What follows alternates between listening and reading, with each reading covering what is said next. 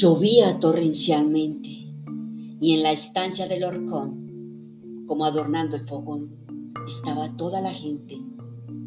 Dijo un viejo de repente, les voy a contar un cuento. Ahora que el agua y el viento traen a la memoria mía cosas que nadie sabía, pero que yo diría al momento. Tal vez tenga que luchar con más de un inconveniente para que resista la mente el cuento sin lagrimear.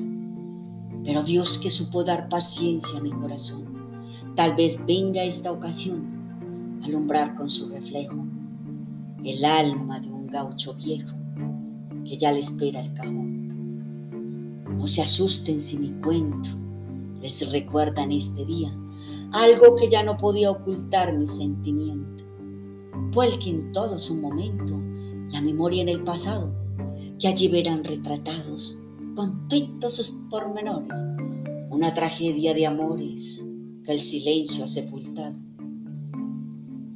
Hay cosas que ya no puedo detallar, unas porque se han perdido y otra porque tengo miedo.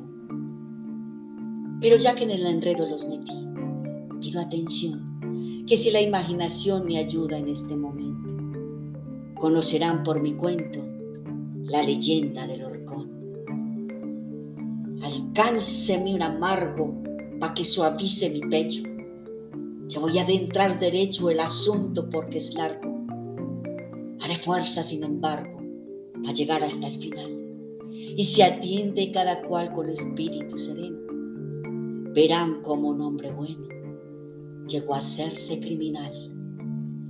70 años ¿Quién diría que vivo aquí en estos pagos, sin conocer más halagos que la gran tristeza mía? Setenta años no es nada, setenta años no es un día, y pueden tenerlo por cierto, pues si mis dichas han muerto, ahora tengo la virtud de ser para esta juventud lo mismo que un libro abierto Iban a golpear las manos por lo que el viejo decía, pero una lágrima fría los detuvo a los paisanos.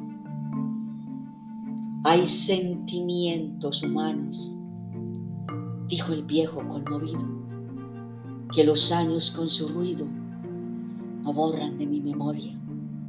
Y este cuento es una historia que para mí no tiene olvido. Allá en mis años de mozo. Y perdóneme la distancia. Sucedió que en esta instancia hubo un crimen misterioso.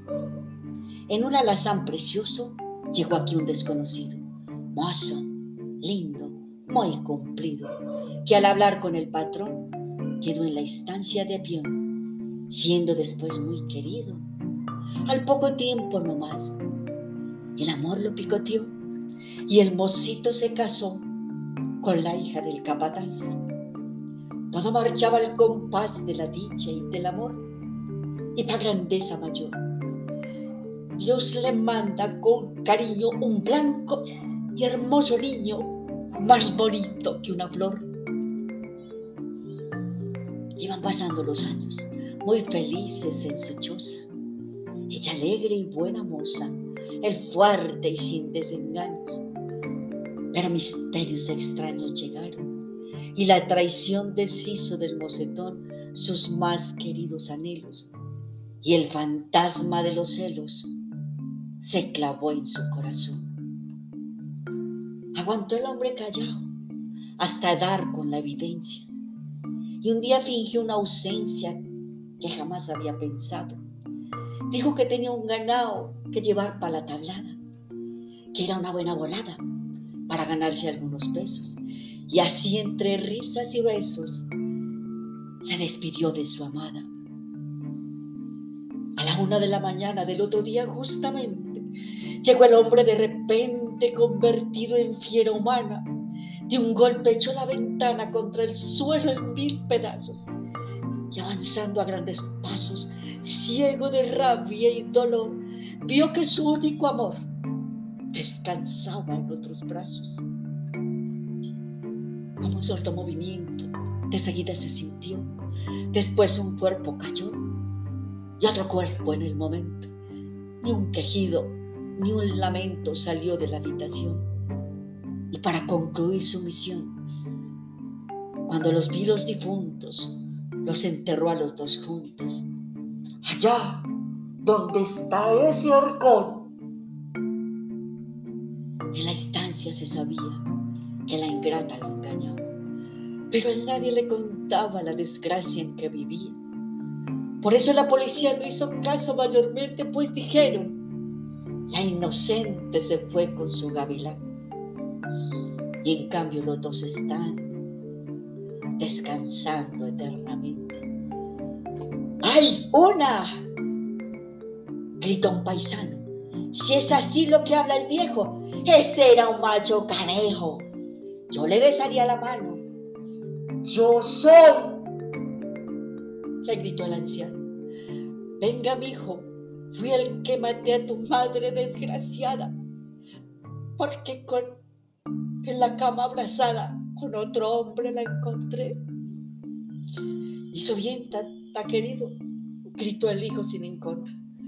Venga viejo, la perdono por lo tanto que ha sufrido. Pero ahora tata le pido que no la maldiga más, que si fue mala y audaz. Por mí, perdónala, padre, que una madre siempre es madre. Déjela que duerma en paz.